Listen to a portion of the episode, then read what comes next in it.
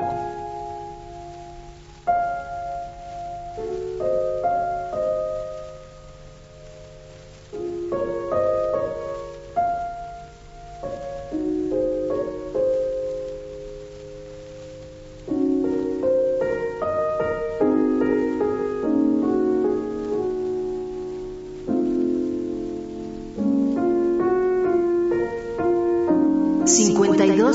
Para escuchar música clásica con Eusebio Rubalcaba.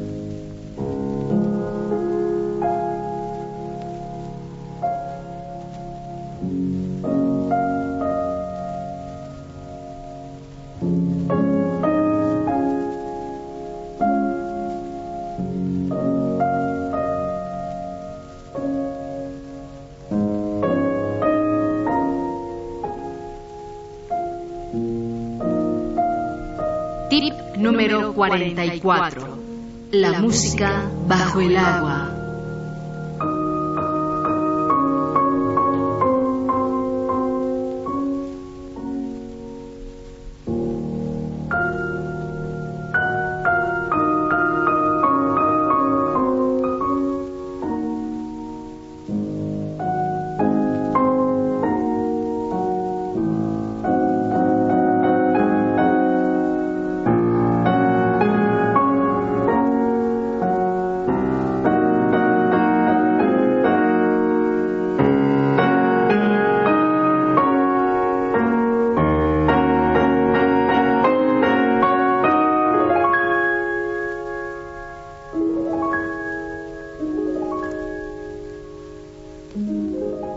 Cuando se escucha Debussy, se produce la sensación de estar escuchando música bajo el agua. Es una sensación espléndida, pero esta es la voz propia de Debussy.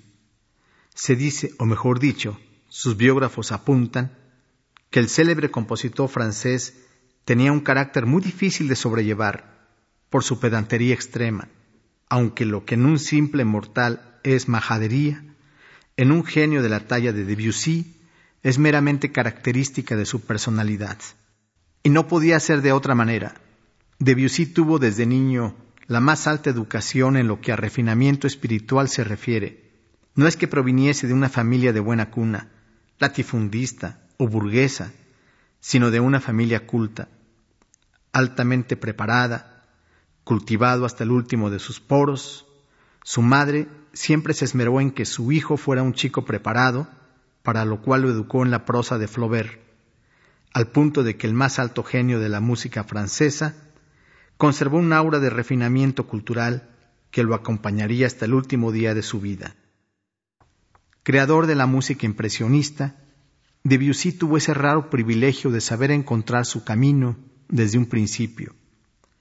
Pocos, escasísimos compositores pueden disponer de esa manera de un proyecto de vida. Componer no es otra cosa que un proyecto de vida. Gracias a su visión educada, Debussy intuyó que había tocado una veta aún inexplorada cuando puso la mano en las armonías impresionistas. Aquella música colmaba sus oídos, tal cual la visión de América para Colón. Debussy descubrió un camino inusitado, un modo de llegar al paraíso en forma expedita y libre de escollos.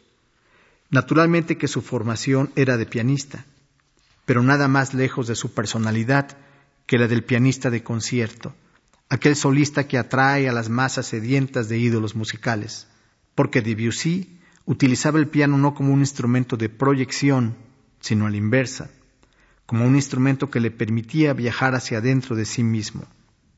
Por eso su música es así, introspectiva, una música que nos invita a la reflexión pero no exenta de emoción.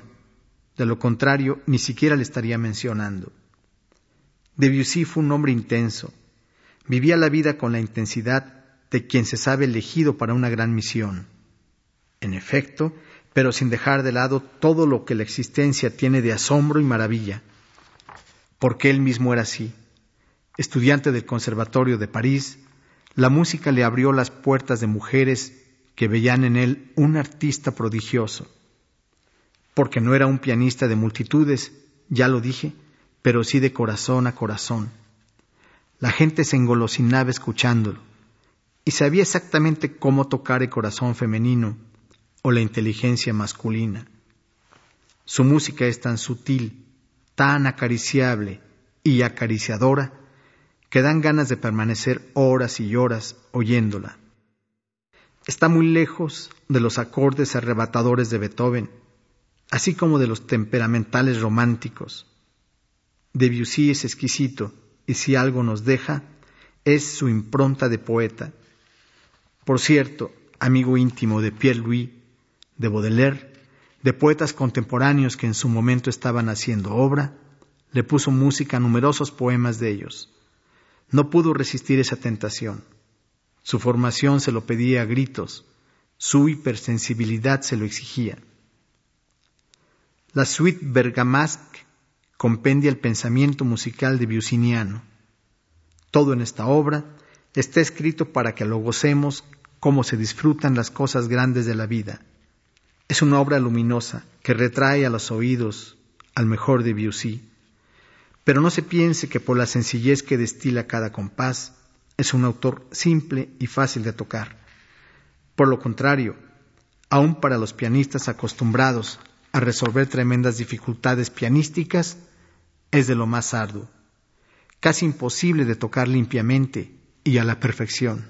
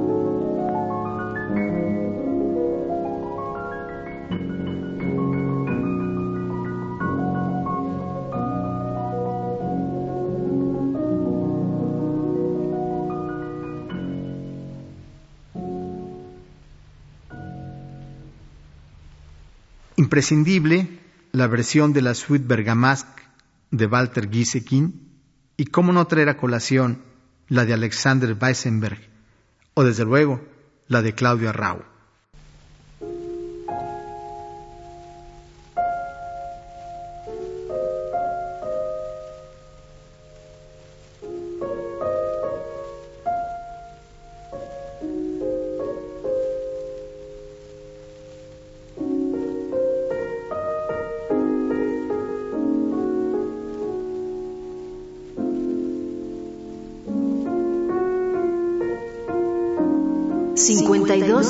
Para escuchar música clásica con Eusebio Rubalcaba.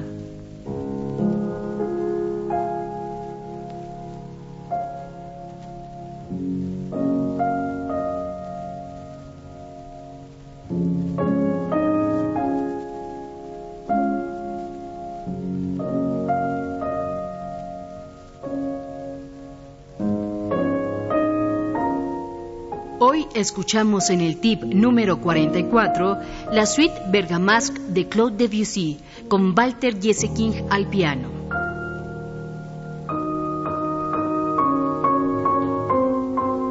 Equipo de producción, Angélica Cortés, Fructuoso López, Roberto Hernández y Pita Cortés.